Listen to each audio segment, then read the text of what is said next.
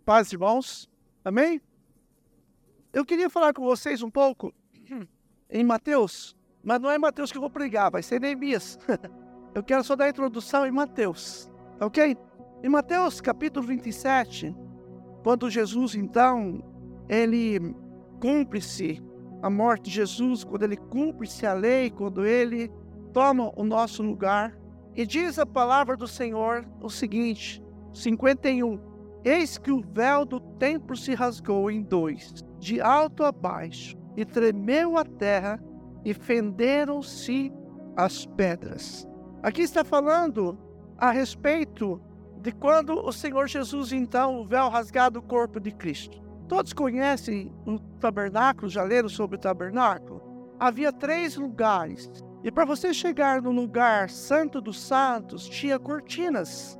E essas cortinas, então, para você chegar lá no Velho Testamento, para chegar na presença de Deus, então tinha que atravessar essas cortinas. E a última cortina do Santo Santo era o sumo sacerdote que entrava ali a oferecer um sacrifício por todos. Quando Jesus, então, ele morre ali, ele entrega o seu corpo, diz que o véu foi rasgado.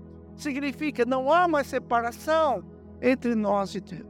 Só que quando nós cremos em Jesus como Salvador, nós ah, temos um entendimento, às vezes, errado a respeito da nossa salvação. Quando eu criei Jesus como meu Salvador, eu não fui salvo das coisas desta terra. Quando eu criei Jesus como meu Salvador, eu fui tirado da condenação eterna, da morte eterna para a vida eterna. Eu estava morto, agora então eu tenho que? A eternidade, a promessa da eternidade foi dada pelo Senhor. Então, quando eu criei Jesus como meu Salvador, o véu foi rasgado. Eu não preciso de pastor, de sacerdote, porque eu tenho um sumo sacerdote diante do Pai, que é Jesus Cristo. Só que a ideia do cristianismo hoje, quando alguém fala, crê em Jesus como Salvador da tua vida, ela fala, eu vou, estou numa angústia, eu estou numa situação terrível, meu casamento acabando, meu dinheiro está no não, dinheiro tenho mais, estou passando necessidade. Eu preciso de Jesus. Ela corre para Jesus. Para quê? Para a eternidade? Para saber que agora em Cristo Jesus eu sou eterno? Vocês lembram quando Jesus estava evangelizando no começo do ministério dele? Então acontecia que as pessoas o seguiam. E ele falou: Olha, vocês me seguem não pela comida que eu tenho eterna, mas vocês falam por quê? Pelo pão, pela comida do dia, pela comida, o alimento, e não por causa de mim, não por outra coisa. Essa é mesma ideia que hoje se fala a respeito do cristianismo, que as pessoas vão para o Senhor Jesus para ser livre das coisas da terra. Mas não foi por isso que Jesus morreu por você, não, nem por mim. Ele morreu para que eu viva a eternidade com Ele. Aí você pergunta, mas como que faz as coisas da terra? Jesus falou: olha, no mundo tereis aflições, mas seja de bom ânimo, eu venci o mundo. O Senhor fala: eu vou preparar-vos um lugar mas vou enviar para vocês o Consolador, que quer dizer o quê? Paráclito. O que, que quer dizer essa palavra? Aquele que me ajuda ao longo da minha vida. Então a ideia de você ir para Jesus, ou você, se você for para Jesus pensando só nesta terra, isso é errado. Jesus pagou pelos seus pecados para você viver a eternidade. Enquanto a vida nessa terra, o Espírito Santo de Deus te ajuda. A palavra do Senhor te santifica. O sangue do Cordeiro é sobre a sua vida. Filhinhos meus, não peques. Se todavia pecar, temos o advogado junto ao Pai, Jesus Cristo, justo. Então qual é o erro? É de você um dia ter aceitado Jesus porque você está passando situação difícil. Ah, porque eu estou com fome, tive sede, porque é, meu casamento já era, minha vida já era. Ai, deixa eu correr para Jesus, ver se Jesus resolve. Uma pessoa conhecida minha evangelizou alguém e a pessoa disse para ela: Eu já fui para Jesus. Até contei na escola dominical isso. Mas Jesus é muito demorado para responder. Eu fui por diabo. Ó, rapidinho ele respondeu. Sabe, tem pessoas que crentes fazem isso também. Jesus é demorado. Jesus, de, Jesus demora a responder. Mas eu, eu sempre tenho dito assim: se Jesus desse para você o que você está pedindo, você vira as costas para ele. Então ele não te dá, porque se te der, você vira, não quer mais saber deles. Mas o que me entristece muito, tem entristecido muito o meu coração, é de que os cristãos hoje conhecem pouco a respeito de Deus. Até sabe verso da Bíblia, conhece a Bíblia, mas não conhece a Deus. O que me entristece é pessoas que não dão resposta naquilo que ele diz que creem. Eu creio em Jesus como meu Salvador, mas porque você ouviu o pastor falando, alguém disse, mas você nunca leu, nunca procurou entender, nunca procurou ler a Bíblia para saber se é isso que Deus. Você só diz amém. Sabe que eu tenho pensado que na preparação do anticristo, para a vida do anticristo que vai tomar conta dessa terra, se chegasse hoje, muitos cristãos estariam seguindo, porque não faria diferença do anticristo e de Cristo. Ao ponto que a Bíblia fala em Judas que muito anticristo tem surgido no meio de vós. Pessoas que falam em nome de Deus e você diz amém, mas não é a verdade de Deus que está contida na palavra, você diz sim, é verdade, é amém, você segue. Se eu perguntar quem lê a Bíblia aqui, quem vem para a escola dominical aqui, quem se interessa pelo aprender de Deus, conhecer Deus. Ah, conhece o versículo, decora a Bíblia. Tenho 50 anos de crente, sei de tudo, sabe? Uhum. Então, a preparação, sabe, dos anticristos tem sido muito forte para a vida do verdadeiro anticristo. Então, é um desafio enorme nos tempos que nós estamos vivendo de você procurar entender algumas coisas. Nesse tempo também tem pessoas que estão já tomadas pelo anticristo e por duas doutrinas, chama aquela doutrina, não vou entrar tanto por menor, mas é a doutrina da hipergraça. Eu já sou salvo, eu posso ver o que eu quero. Relativismo. Ah, nem tudo é pecado, o que, que tem de fazer isso, fazer aquilo? Ah, eu vou fazer mesmo, Deus me entende, eu posso viver como eu quiser. Toca Deus. Eu estava estudando aqui na escola dominical, aquele texto de Romano que eu li com o irmão hoje, quando mostra que as pessoas que são endemoniadas, que adoram a criatura em vez do Criador, né? são orgulhosas, são rebeldes, têm atitudes contrárias. Até parece que, que crentes estão sendo possuídos, isso não ocorre, mas pela maneira de vida dão brecha para o diabo e vivem semelhantemente iguais. Pecado já não é pecado, eu vivo como eu quero, eu decido. Eu escolho entre Deus e o mundo, eu escolho como aquela mulher, a Satanás, ao pecado. É isso nos nossos dias que está acontecendo, não dos de fora da igreja, mas aonde? dentro da igreja. Sai daqui. De onde que saem os anticristos? Sai do meio de vós e juntos. Como você pode trocar Deus pelo pecado? Como você pode trocar Deus pelos ídolos? Como você pode trocar Deus pelo mundo? Você está louco, cara. Você sabe o que é cair na mão do Deus vivo? Eu não estou querendo ser, trazer medo para vocês, não. Mas eu estou trazendo para vocês porque nos dias de hoje, você precisa, eu preciso de um despertamento no, ao longo dos ministérios, não quero nem falar do tempo que eu estou aqui, mas quero falar um pouco antes. Não se ofenda com isso. Mas se é teu caso, toma jeito. Porque eu já vi ao longo dos anos no ministério pessoas dizerem assim: eu sou sincero, mas a minha sinceridade era para ferir alguém, bater em alguém. Eu fiz uma lista aqui, ó, grandona, é, é, grande mesmo. Sinceridade. Eu vi muito manipulação visando facção, igrejas, divididas. E sabe o que as pessoas falam? Temos que lutar pela vida da igreja. Está tudo errado. Já viram isso? Manipulação visando e se torna uma facção. Vi também irmãos que sobem uma escada, desce por outra. Não gosto daquela pessoa. Eu não convivo. Eu perdoo, mas não ando junto. Tá ok? Arranca um dedo ou a mão e amarra aqui do lado e fala: Eu não quero você, mas eu, tô perto de você. Fixe sua maneta para tu ver. É mais ou menos isso, não é? Falsidade. Poxa, né? Sou íntimo do pastor, mas por trás, ó, pau na orelha dele. Fofoquentos, né? Eu vi pessoas com falta de respeito aos outros. Não olho na cara, não quero olhar para você. Faz bico. já viram isso? Já, claro que já. Não é só eu, não. Quantos pastores já vivenciaram isso? O sabichão. Sabe o que é o sabichão?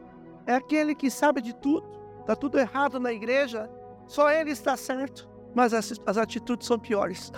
Também tem aquele que, que não querem nada com Deus, elas não querem crescer, elas não querem estudar, conhecer Deus, elas não querem avançar, elas não querem aprender, entender, e diz: está bem como eu estou.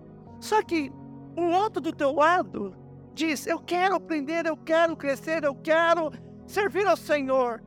Aí aquele que não quer nada fala: a igreja só importa com aquele, só aquele é o bom, só aquele faz, tudo é ele, eu ó, sou rejeitado na igreja. Quem decidiu não querer crescer, avançar? ser um adorador que adora espírito de verdade. Foi você, não foi o outro. O outro decidiu o que ele queria. Aí você se torna carnal, sabe? Carne pura. E aí você acha defeito em tudo. Em todas as coisas da igreja tá tudo errado, né? Também a gente, ao longo do tempo, a gente vê pessoas que acham ir para a igreja é muito. O culto tá passando do horário. Não vai uma vez a semana, meu irmão, para a igreja. Não vem para oração. Não vem para a escola dominical. Ainda vem no culto à noite e reclama porque passou 10 minutos, 15 minutos. Ah, é muito tempo. Só que quando tu falta na igreja, você já perdeu 15 dias para você até voltar para a igreja do Senhor. Aí nesse intervalo, tu leva uma peia da vida, das trevas. Aí você fica lamentando na igreja. Ninguém se importa comigo, porque isso, porque não é. Mas você não quer alimentar da verdade de Deus. Ah, mas é muito tempo na igreja. Uma vez a semana, cara. Tu vai para televisão todo dia. Tu vai para o celular todo dia. Mas para a igreja é muito. Tô mentindo? Não. É, achamos que certas cobranças não pode fazer na igreja hoje. Falar sobre pecados, cobrar. Ai, pastor, só bate a vara. Pastor ruim só chicote na gente. Sabe, eu, a gente está vivendo um tempo, se não tiver um tempo profético na nossa vida, sabe que o tempo profético é a palavra nos alertando sobre o momento que a igreja está vivendo. Não é esse que eu te digo, meu irmão, mas é o que Deus está dizendo. É o tempo do amor de muitos esfriar. É o tempo de pessoas apostatarem da fé. É o tempo das pessoas optarem por outros deuses, outros ídolos, em vez do Senhor. É tempo das pessoas recusarem ao Senhor e viver como quer a vida. É tempo das pessoas se entregarem ao pecado e não querer mais o Senhor da glória e achar que está tudo bem, viverem como quer, vou se quer, faça o que quer. Eu estava ouvindo uma mensagem sobre um ex-pai santo, um pastor, um homem sério. Ele diz assim que para fazer os rodas da macumba, você não vai vestir de qualquer jeito. Você não pode chegar atrasado. E se tu faz isso? Porque você é escravo dos espíritos. E se você não obedecer, a coisa fica feia do teu lado. Mas o Deus Altíssimo, se a criatura exige isso, e para o Deus, o Criador, o que, que oferece? O que você oferece ao Deus verdadeiro, que você diz que crê? Ah, mas eles pagam o preço, mas tu não paga aquilo que é verdadeiro, que você crê verdadeiro. Você acha que Deus é qualquer um? Você acha que Deus ele aceita qualquer coisas? Por que você oferece ser para o resto, para Deus? Por que isso? Às vezes, quando a gente fala sobre a maneira de vestir decente, é problema sério na igreja. Quando a gente fala, muitas vezes eu falo, né? Por que vir uma calça leg que é terrível? Por que despertar num homem, numa mulher, alguma coisa que você não vai poder pagar porque isso está errado? Ah, mas passou antiquado. Ah, prefiro ser antiquado, mas não vou ficar livre do sangue de vocês. Hein? Aí, você pode dizer para mim então, né? Tempos novos, pastor. Geração nova. Tudo mudou. A pergunta, Deus mudou, a palavra mudou, a santidade de Deus mudou, os valores e os princípios de Deus mudaram? Não mudaram. Então, eu estou falando isso com muito amor e eu aprendi esses dias que Jesus, mesmo sendo duro com o povo, mas em amor, sabe por que Jesus falava grande, sendo justo até em juízo com as pessoas, mas era com amor? Porque Ele ama você e me ama. E o que eu estou falando para vocês aqui não é para vocês, mas é para mim também. Eu estava aqui no banco pensando sobre tudo aquilo que Deus colocou no meu coração eu não estava pensando em vocês, mas na minha vida, naquilo que eu tenho que reconstruir na minha vida, na minha casa, em muitas situações. Mas os dias são maus. E essa preparação, então, para relativizar graça sobre graça, que, você pode viver como você quer, fazer o que você quer, desconsiderando o Deus que você crê, é o final dos tempos. E nós temos que estar conscientes disso. Nós precisamos estar cientes do que está acontecendo e que a minha vida foi comprada por um preço alto. Eu não sou qualquer um. Um problema que eu estava dizendo na escola dominical, tenho ministrado sobre isso, é que falta-nos entender a nossa identidade em Cristo Jesus. Eu fui comprado por preço. O preço foi morte. Eu sou lavado e remido pelo sangue do Cordeiro. Eu sou de Deus, não sou do diabo mais. Não há juízo mais de condenação eterna para minha vida. É Jesus está comigo, o Espírito Santo de Deus habita em mim. Eu sou dele, sou filho do Deus Altíssimo. A minha identidade está ligada àquilo que Cristo é. Não é porque é que eu faço, mas por aquilo que Cristo é Deus. Cristo Jesus é o Salvador. Cristo Jesus é o libertador. Ele é o Senhor. Ele me ama. A tua identidade tem que ser forte em Cristo Jesus. Você tem que declarar: é o sol do Senhor. Quando se levanta a tua vista, tem que ser: é o sol de Deus. Eu sou lavado e remido pelo sangue do Cordeiro. Não sou qualquer um. Não sou Zé Mané, como diz o mundo.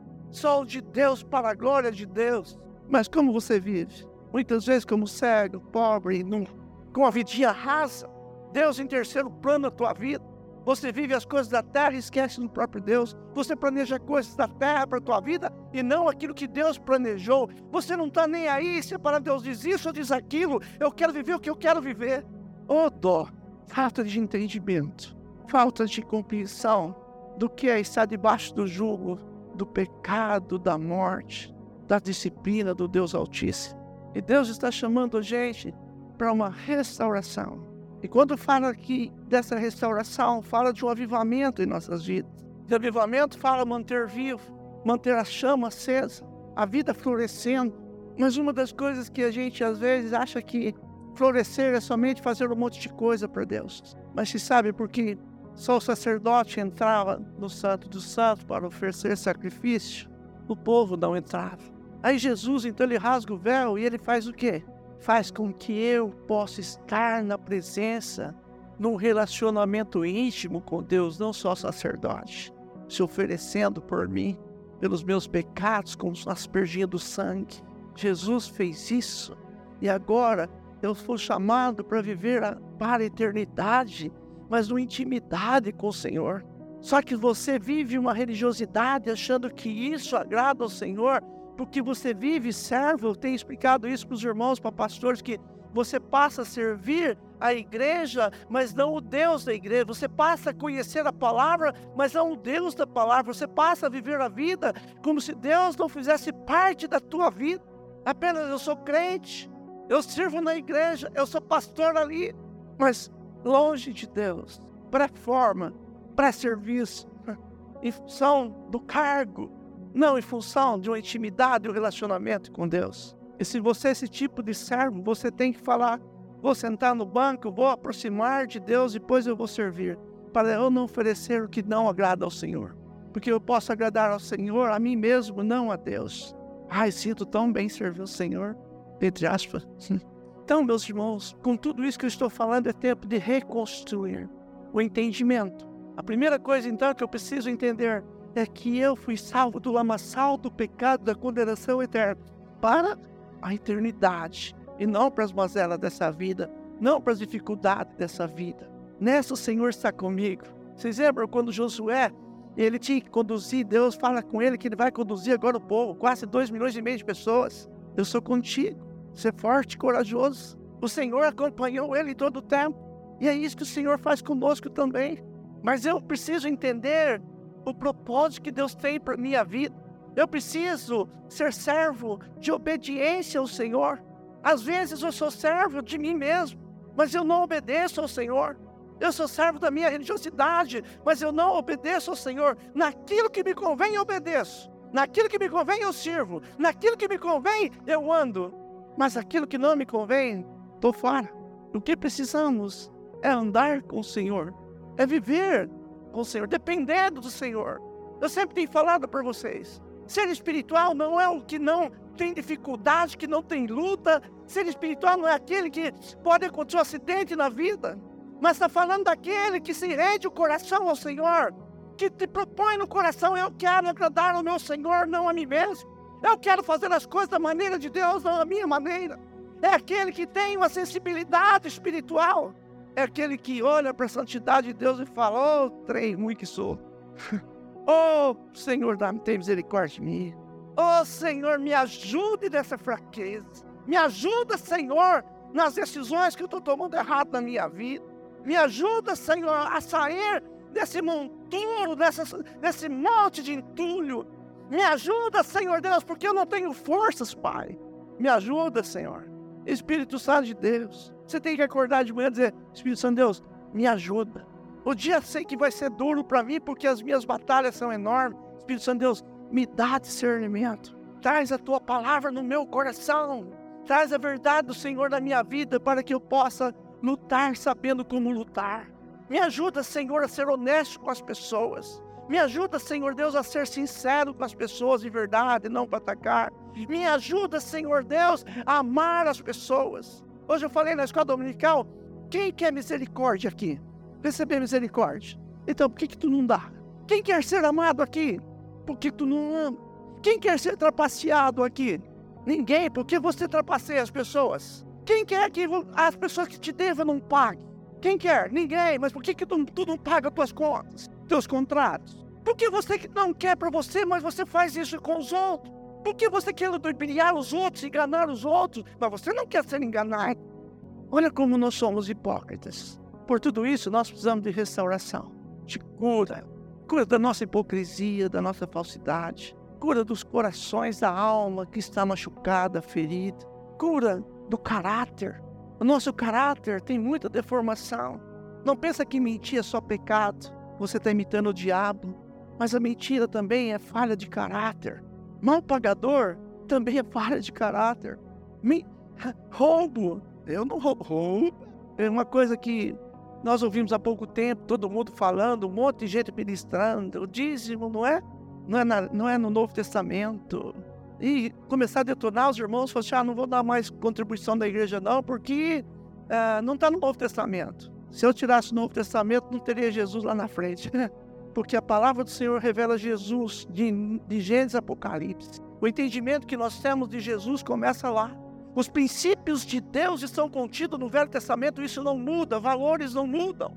Mas você dá ouvido, porque justifica os teus atos que você quer ter em relação a isso não é? E quanta coisa nós usamos para justificar aquilo que nós queremos vivenciar e não fazer, não obedecer. Tá difícil esse discurso? E pastor, você vem aqui para falar assim de gente com a gente? Traz o Lelo, busca ele logo. Mas meus irmãos, é coisas que estão tá no coração da gente, que está na relação da minha vida também, não só para você. Eu não vou entrar na reconstrução aqui. Eu acho que nós precisamos entrar é no, é na confissão. Porque reconstruir sem confessar é alicerce falso. O Senhor diz: se confessarmos os nossos pecados, Ele é fiel e justo para nos purificar de todo pecado. Então talvez seja o tempo de você ser mais esperto um pouquinho, inteligente, e não se render à, tua vontade, mas à vontade de Deus. E essa é a nossa luta. Nossa luta contra o pecado. A minha luta contra o pecado, a tua luta contra o pecado. A nossa luta contra o conformismo com o mundo. A nossa luta contra a maneira como nós estamos vivendo que não agrada ao Senhor. E não vem com esse papo para Deus dizendo: Deus, tu me entende, tu conhece a minha fragilidade. É claro que nós somos frágeis. E Deus fala que Ele conhece a minha, a tua estrutura e não me trata segundo os meus pecados. Porque Ele lembra que eu sou? Sou pó. Então é tempo de haver um avivamento. Significa florescer coisas novas na tua vida. Reviver coisas novas na tua vida. Viver coisas novas na tua vida fazer fumegar de novo, acender de novo o pavio que está quase apagado. Por óleo, por óleo, o óleo ele mantém o fogo aceso contínuo. Eu estava vendo uma pessoa ensinando como deixar sua casa mais cheirosa. Ela pega, põe um pouco de terra no fundo, ou areia, depois ela põe pedrinha, depois ela põe água, depois ela põe limãozinho em volta, depois ela põe, ela põe um pavio e joga o óleo. Aí o pavio fica para cima. Sabe quando apaga?